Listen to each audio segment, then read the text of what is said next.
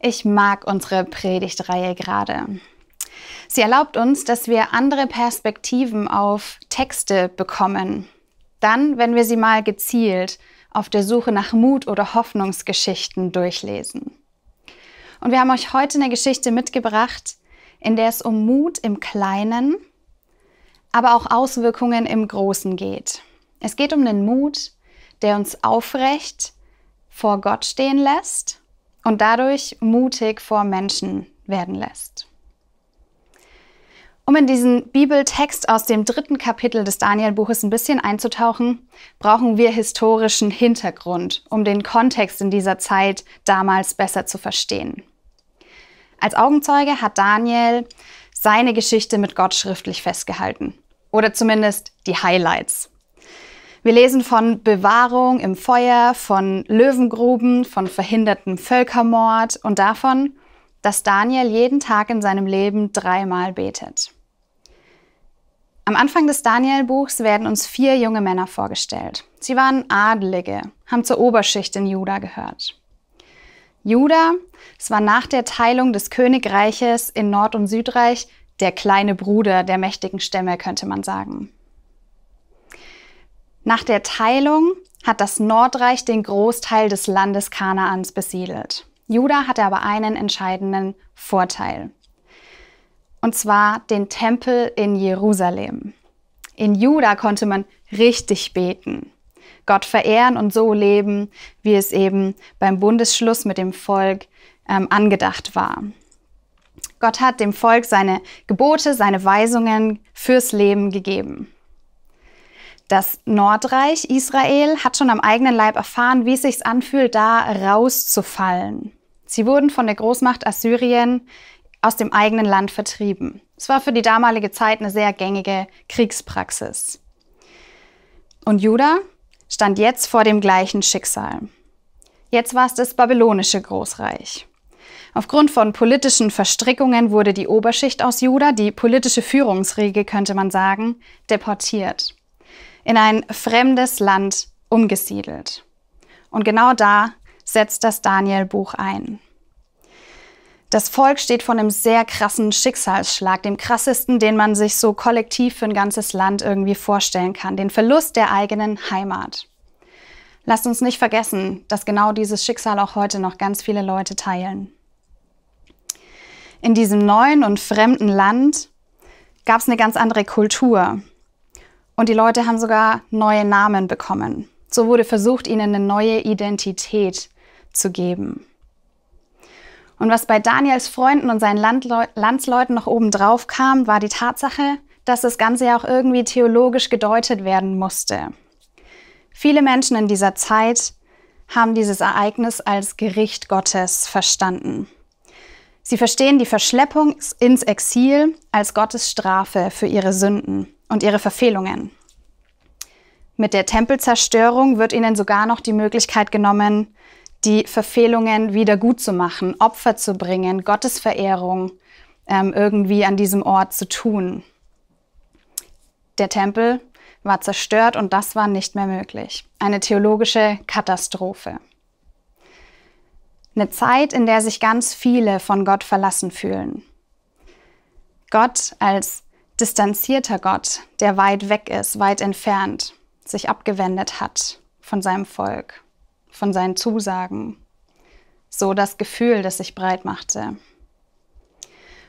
Und irgendwie kommen wir nicht drum herum zu erwähnen, dass es heute auch ganz vielen Menschen so geht, dass sie dieses Gefühl haben. Gerade in dieser Ausnahmezeit, in der wir stecken, kann sich dieses Gefühl ganz schnell breit machen, dass Gott eine Strafe sendet oder dass man sich verlassen fühlt von ihm. Aber die Bibel wäre ja nicht die Bibel, wenn sie uns nicht in diesen beängstigenden Zeiten auch Hoffnungsgeschichten an die Hand gibt, an denen wir uns orientieren können, an denen wir uns festhalten können. Und Daniel und seine Freunde, das sind so Perspektivwechselgeschichten. Um Daniel, Hanania, Mischa und Asaria ein bisschen besser kennenzulernen, hier nochmal ein paar Fakten. Sie waren Teil der Oberschicht, als sie ins Exil kamen. Sie haben sich trotz der kollektiven Verunsicherung am Gott ihrer Väter festgehalten. Sie haben beschlossen, sich nicht zu verunreinigen. Sie stachen durch Einsicht, durch Weisheit und durch Kenntnis heraus. Sie haben große Verantwortung übertragen bekommen. Sie haben gemeinsam Gott angebetet. Sie kennen ihren Gott und folgen seinen Geboten, seinen Vorstellungen davon, wie man ein erfülltes Leben, ein gutes Leben gestaltet, auch fernab der Heimat, fern von gewohnten Formen, den eigenen Glauben leben zu können. Und weit weg von diesen theologischen Erklärungsversuchen über das Zeitgeschehen. Ihr Lebensstil war geprägt von Gottesfurcht, von Gebet und von Gemeinschaft. Drei sehr wichtige Bausteine für geistliches Leben. Wir lesen euch Auszüge aus dem Daniel-Buch, dem dritten Kapitel. Wir haben sie ein bisschen zusammengekürzt. König Nebukadnezar ließ ein goldenes Standbild machen. Es war 30 Meter hoch und drei Meter breit. Dann ließ König Nebukadnezar alle wichtigen Leute zur Einweihung des Standbildes holen.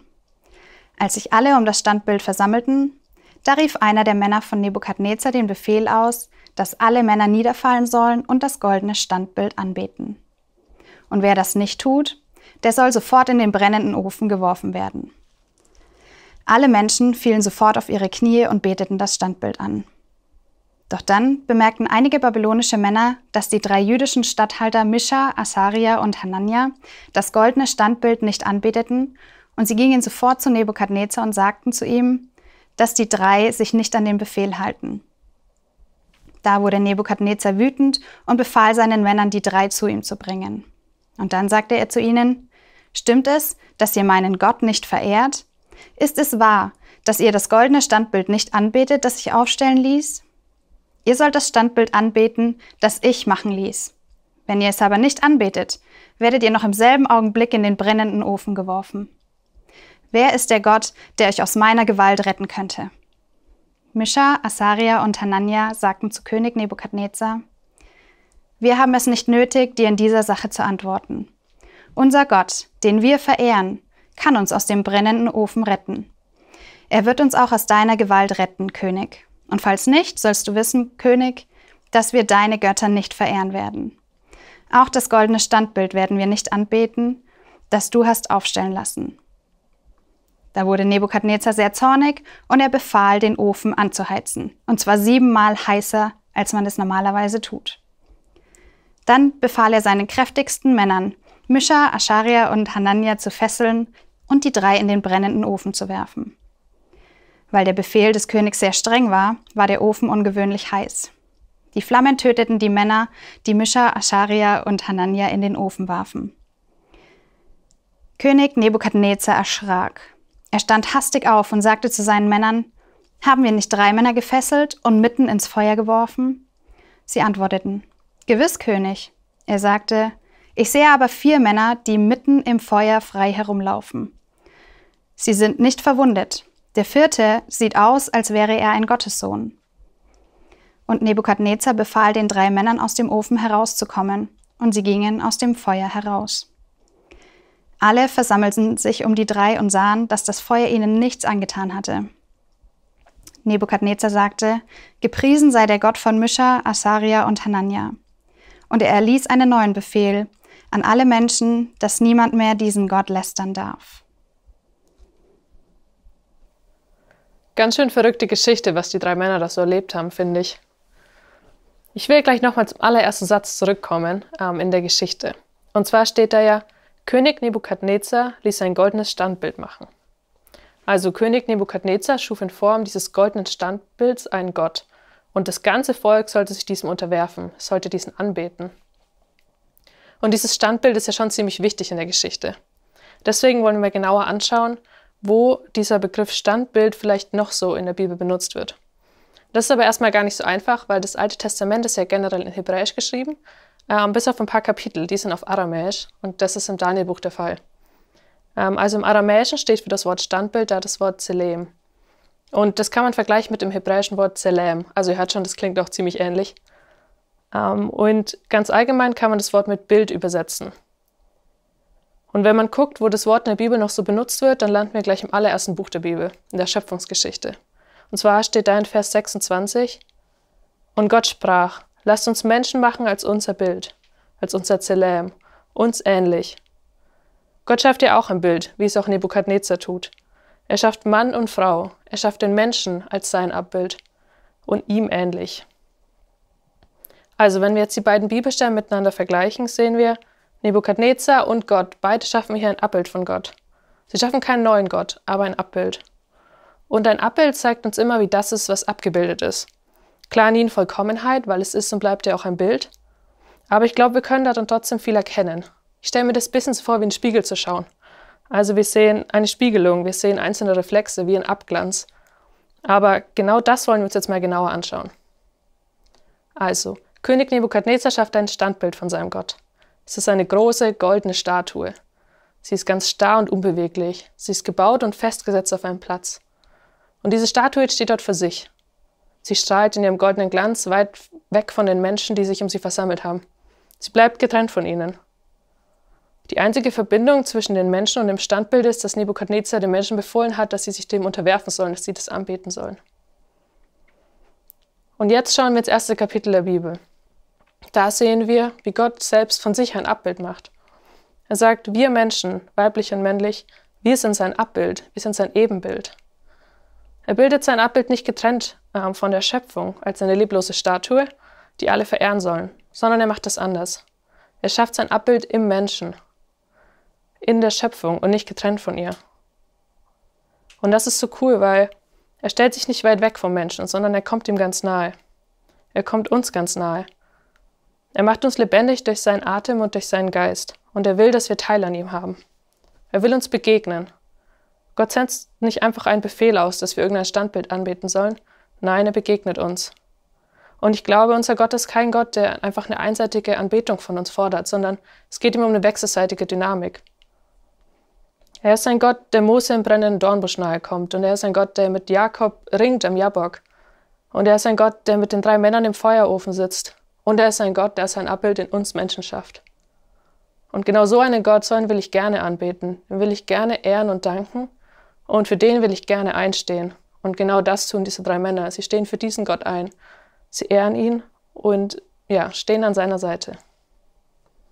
Im Verlauf des Daniel-Buchs stolpert man beim Lesen immer und immer wieder über so interessante Begegnungen Gottes mit eben diesem König und mit dem, die nach ihnen kommen.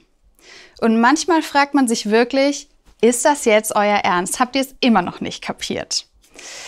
Wir lesen davon, dass die vier Freunde durch ihre besondere Treue zu Gott auffallen.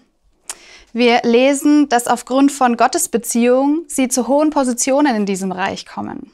Wir lesen, dass Träume von dem Herrscher gedeutet werden durch Gebet an eben diesen Gott. Dass die ähm, Freunde gemeinsam einstehen und irgendwie mit diesem Gott unterwegs sind. Mehrmals sogar. Wir sehen sogar, dass Nebukadnezar diesen Gott erkennt als einen mächtigen Gott. Oder besser, als eine mächtige Gottheit. Weil für ihn bleibt Jahwe trotzdem ein Gott unter vielen. Nicht so wie bei den vier Freunden, die Gott als alleinigen Schöpfer, als Herrscher, als mächtigen Gott anerkennen. Der König sagt, Euer Gott ist der Gott der Götter, der Herr der Könige, er enthüllt Geheimnisse. Das klingt zum ersten Mal nach Gotteserkenntnis. Aber im Weltbild der orientalischen Welt damals klingt dieser Satz eben ein bisschen anders als in unseren christlichen Ohren. Er ist der Gott der Götter bedeutet, er ist einer von vielen Göttern, die es ebenso gibt nennen wir ihn halt Gott der Erkenntnis, weil er scheint klug zu sein und Einsichten schenken zu können. Und dieser Eindruck, der verfestigt sich im weiteren Verlauf des Buches immer weiter. Nebukadnezar attestiert Daniel irgendwann, dass der Geist der heiligen Götter auf ihm liegt. Also nach all den Erlebnissen und Wundern war für den König Gott immer noch einer von vielen. In der Gottesvorstellung des Orients spielen ganz oft Machtverhältnisse eine Rolle. Derjenige, derjenige König mit dem mächtigeren Gott hat halt die Schlacht gewonnen. Götter hatten die Macht. Und so war man gut beraten, sich an eben diese mächtigen, gewaltigen Götter zu halten, weil sie einem dann die Macht gegeben haben. Ich finde es total interessant, wie Gott sich auf dieses Machtverständnis einlässt und dem König seine Macht demonstriert. Für uns erstmal total befremdlich, weil wir ganz oft die sanfte, die barmherzige, die nahe Seite Gottes betonen. Und die ist ja auch total wichtig und relevant. Aber Gott ist eben auch mächtig. Spannenderweise ist das überhaupt gar kein Gegensatz zu dem nahen und zu dem barmherzigen Gott. Aber für uns ist es ganz oft schwierig, das zusammenzudenken und irgendwie zusammenzukriegen. Aber Gott demonstriert hier seine Macht, die ultimative Macht, nämlich die über Leben und Tod. Die Macht, die sonst beim König und beim Herrscher verortet wird. Und er zeigt Nebukadnezar so, wer wirklich der Mächtige ist, wie die wirkliche Ordnung ist. Gott ist Herrscher. Er ist Herr über alles, auch über Leben und Tod. Und er gewährt den Leuten Anteil an dieser Macht. Der Mensch bekommt den Auftrag zu herrschen, zum, ähm, zu herrschen und zeigt in seiner Geschichte aber auch, dass er Herrscher gebrauchen kann in seinem Sinne. Und er teilt diese Macht. Gott offenbart sich hier mit Macht und mit Stärke über Leben und Tod, weil es eine Sprache ist, die der Herrscher versteht, glaube ich. Und mich macht diese Tatsache tatsächlich ein bisschen hoffnungsvoll und zuversichtlich. Weil ich glaube, da steckt dahinter, dass Gott auch heute noch so zu uns redet, wie wir es verstehen und wie wir es sehen können. Durch verschiedene Dinge eben in unserer Welt und unserer Kultur, in der wir leben. Gott ist ein kommunikativer Gott, der sich mitteilt. An der Stelle würde ich jetzt sagen, er redet durch die Bibel, durch Gemeinschaft oder durch Jesus persönlich. Aber ich finde, an dieser Geschichte kann man erahnen, dass Gott noch viel mehr Möglichkeiten hat, in diese Welt zu kommen, sich zu offenbaren in unserem Weltbild, in unserem Verständnis und in unserer Sicht auf die Dinge. Er lässt sich auf diese Dinge ein. Er begibt sich in das System, in dem wir stecken und in dem wir denken. Wir können unseren Erfahrungshorizont nicht verlassen. Aber Gott kann in unseren klitzekleinen Horizont reinkommen und uns da begegnen, wo wir stehen, in der Sprache, die wir sprechen. Bei Demokadnezar war es, glaube ich, diese Machtdemonstration, die ihn geerdet hat, die ihn wieder runtergeholt hat. Gottes Möglichkeiten, sich zu zeigen, sind viel größer und passen viel weniger in so eine Gott ist so Box, als wir das manchmal denken. Er ist eben Gott und hat viel mehr Möglichkeiten und Dimensionen zur Verfügung, sich uns zu offenbaren. Gott offenbart sich also im Vergleich zu dem Standbild als ein Gott des Gegenüberseins, ein Gott des Dialoges, Wechselseitigkeit. Er schafft seine Schöpfung so, dass er in den kommunikativen Prozess mit ihr eintreten kann. Und im Schöpfungsauftrag gibt der Schöpfer dieser Welt so ein bisschen Gestaltungshoheit an seine Geschöpfe weiter. Gott lässt die Menschen als Gestalter, als seine Hände und Füße hier auf dieser Welt sein und walten und verwalten. Und genau dieses Verwalten hat für mich immer ein öffentliches und ein politisches Gesicht. Für mich ist dieser Text ein sehr politischer Text, aber dazu muss ich kurz erklären, was ich unter politisch verstehe. Für mich bedeutet zu glauben, politisch zu sein. Für mich bedeutet zu beten, politisch zu sein. Für mich bedeutet, meine Meinung laut zu sagen, politisch zu sein. Ich meine damit nicht parteipolitisch oder im Sinne einer bestimmten Fraktion oder einer Strömung in einer Partei, sondern politisch im Sinne von öffentlich, Stellung beziehend, sich einsetzen für ein Anliegen, für sein Anliegen. Deswegen ist mein Glaube ein politischer Glaube. Und deswegen glaube ich, war das ein zutiefst politischer Akt, den die Freunde hier machen. Wir lesen, dass sie sich geweigert haben, dieses Standbild anzubeten. Sie verweigern einen geforderten Akt des ja, Gehorsams der Staatsmacht gegenüber. Jetzt wird es kurz ein bisschen heikel. Achtung, ich sage nicht, beugt euch nicht der Staatsmacht. Das ist nicht das, was in diesem Text hier steht. Darum geht es nicht. Und in Zeiten wie diesen fände ich das eine sehr, sehr gefährliche Botschaft.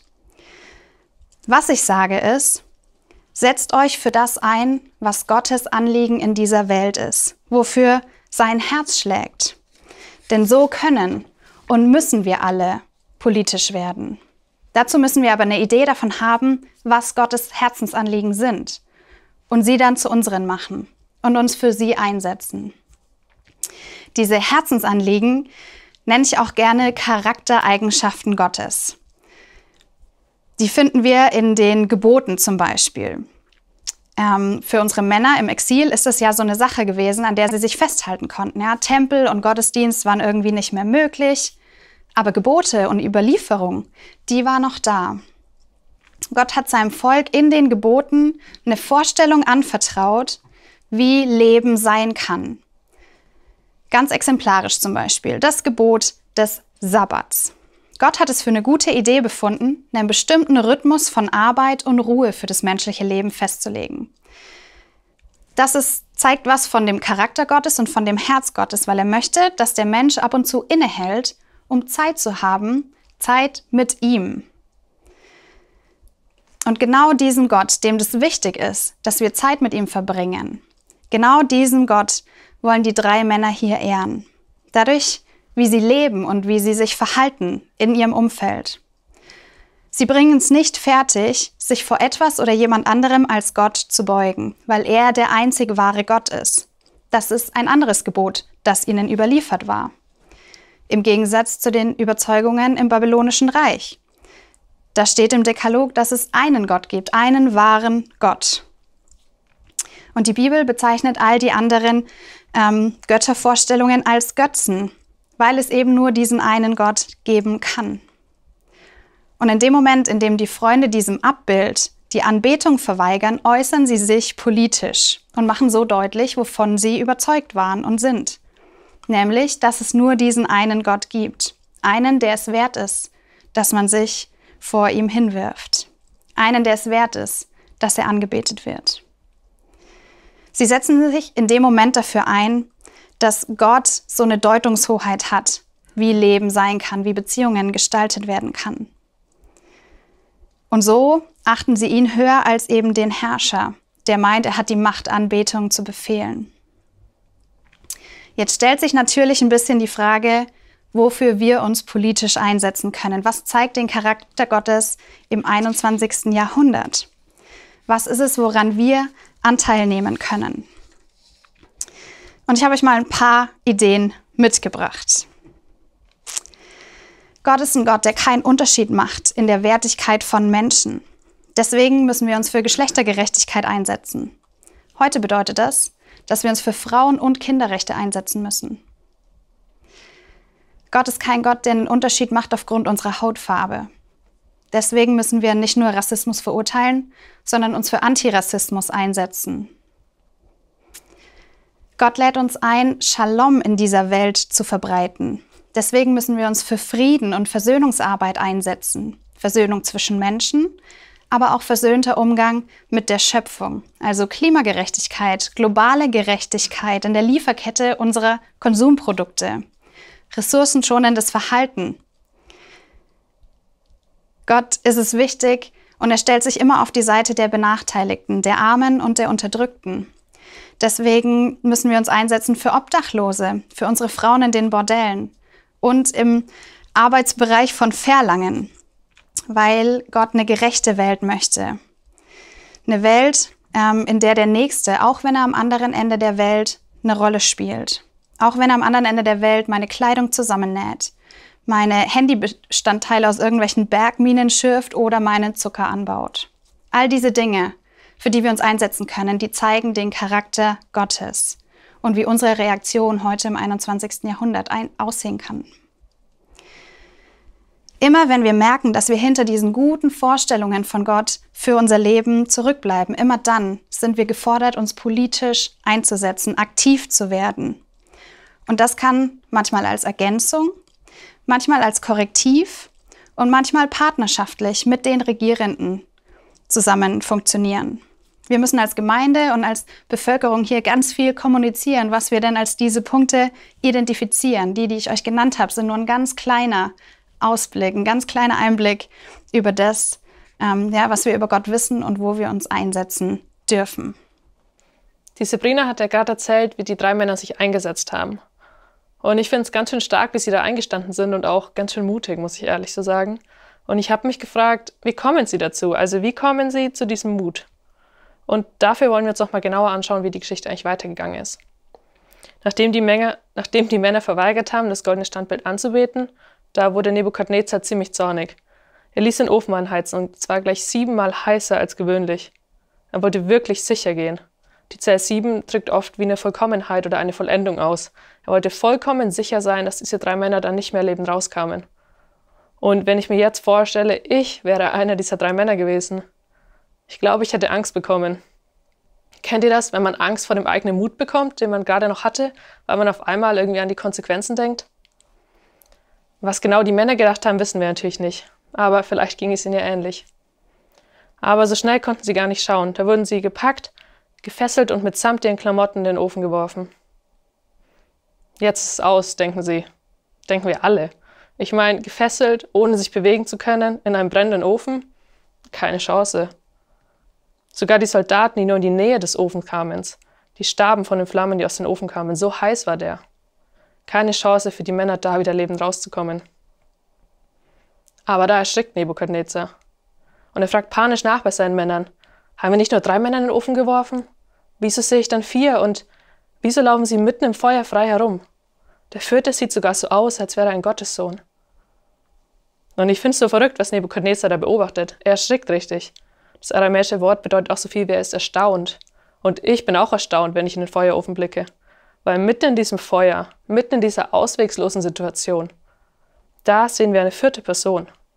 Und egal wer genau diese vierte Person jetzt war, ob es ein Engel war oder der Gottessohn, wir sehen hier Gott. Gott zeigt sich hier in dieser Geschichte, genau in diesem Zeitpunkt. Er macht sich sichtbar für uns. Und ich glaube, Gott gibt sich in den Momenten für uns zu erkennen, in denen es ihm wichtig ist. Ich glaube, das zeigt was darüber, wie Gott ist.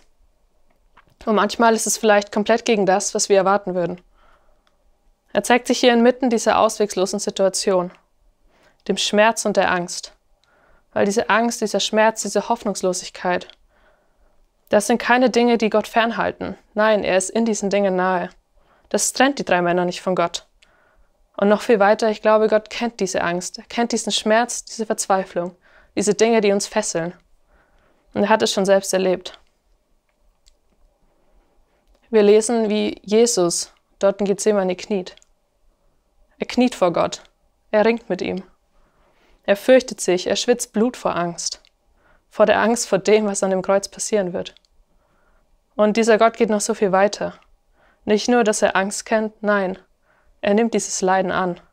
Er sagt Ja dazu. Er nimmt diesen Schmerz auf sich und er geht ans Kreuz. Und er hängt dort am Kreuz und er schreit, mein Gott, mein Gott, warum hast du mich verlassen?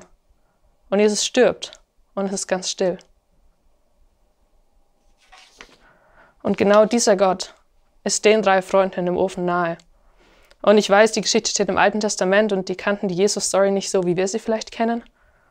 Aber dieser Gott, der sich in Gethsemane gefürchtet hat und der auf Golgatha gelitten hat und geschrien hat, der ist der gleiche wie der, der bei den drei Männern war.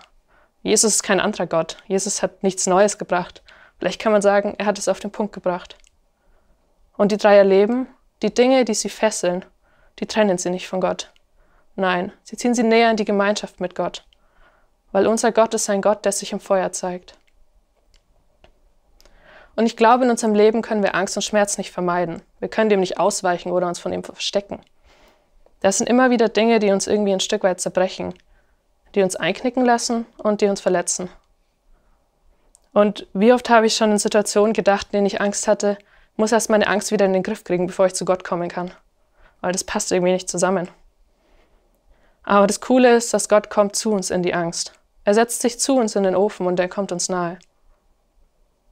Und wer die Story mit Jesus fertig gelesen hat, der weiß auch, sie endet nicht in dieser hoffnungslosen Situation am Kreuz. Denn Jesus ist wieder auferstanden. Er hat all diese Dinge, die uns fesseln, die uns lähmen, die uns bewegungslos machen, besiegt. Und der Theologe Jürgen Moltmann hat dazu einen coolen Satz geschrieben. Und er sagt, denn die Erkenntnis, dass ein anderer alles durchlitten hat, was mich bedroht und wovor ich Angst hatte, befreit mich. Und genau das sehen wir in der Story. Die drei gefesselten Freunde laufen frei in dem Ofen rum. Die Fesseln sind nicht mehr da. Nebukadnezar sagt, sie laufen mitten im Feuer frei herum. Sie erleben also Freiheit in einer scheinbar so freiheitslosen Situation. Und an den Punkten, wo all die menschliche Hoffnung zerbricht und wo Hoffnungslosigkeit sich breit macht, da dürfen wir wissen, wir dürfen auf, ja, auf Gottes Hoffnung vertrauen. Wir dürfen wissen, er steht in den Momenten mit uns und wir dürfen uns daran festklammern und wir dürfen in dem Feuerofen befreit laufen. Was bleibt am Ende dieser Predigt stehen für unseren Alltag, für unsere Glaubensbeziehung? Wir haben ja am Anfang erwähnt, dass es heute um den Mut, aufrecht zu stehen geht, aufrecht vor Gott und vor anderen Menschen. Wenn dein Umfeld anders denkt als du, zum Beispiel, dass Gott dich oder diese Welt verlassen hat, dann such seine Nähe. Ganz bewusst. Gemeinschaft und Gebet sind zwei Hilfen, die den Männern geholfen haben, in einem durchaus feindlichen Umfeld aufrecht stehen zu können. Gemeinschaft und Gebet sind auch Hilfen für uns, uns aufrichten zu lassen. Wir dürfen in dem neuen Umfeld neue Formen dafür finden, unseren Glauben zu leben, so wie das Volk damals im Exil. Gott legt sein Bild in jeden Menschen. Er legt sein Abbild in dich und in mich. Und wir spiegeln was von seinem Glanz in die Welt um uns herum. Gott ist nicht distanziert, sondern sein Geist ist in uns. Er will uns begegnen und er kommt uns nahe. Er lebt in uns und für uns. Und genau in diesem Bewusstsein dürfen wir aufrecht durchs Leben gehen. Gott teilt sich seinen Geschöpfen immer wieder neu mit. Er findet seine Wege, zu zeigen, wer er ist. Er passt in keine So ist Gott-Box. Besondere Zeiten bringen vielleicht besondere Formen der Gottesoffenbarung mit sich. Wenn alte und vertraute Methoden nicht möglich sind, findet Gott Wege zu uns. Vielleicht ist es manchmal sogar heilsam, wenn wir neue Wege gehen müssen, um neue Seiten von Gott kennenzulernen. Gott findet seinen Weg zu uns. Oder wer hätte damals zu biblischen Zeiten gedacht, dass wir heute Online-Gottesdienste feiern können? Gott gibt seinen Schöpfungs- und Gestaltungsauftrag an uns weiter. Wir sind aufgefordert, uns für seine Anliegen einzusetzen. Seine Gebote, die seinen Charakter zeigen, können uns darauf hinweisen, wo wir das tun können. Im 21. Jahrhundert gehört da dazu Gleichberechtigung, Antirassismus, verteilte gerechte, verteilte, gerechte Verteilung von Gütern, globale Nächstenliebe für Menschen und unsere Umwelt. Vielleicht gibt es Situationen oder Gefühle, in denen du dich von Gott abkapselst, weil du das Gefühl hast, er kennt das nicht oder er passt da nicht rein. Aber er passt da rein. Er kennt das.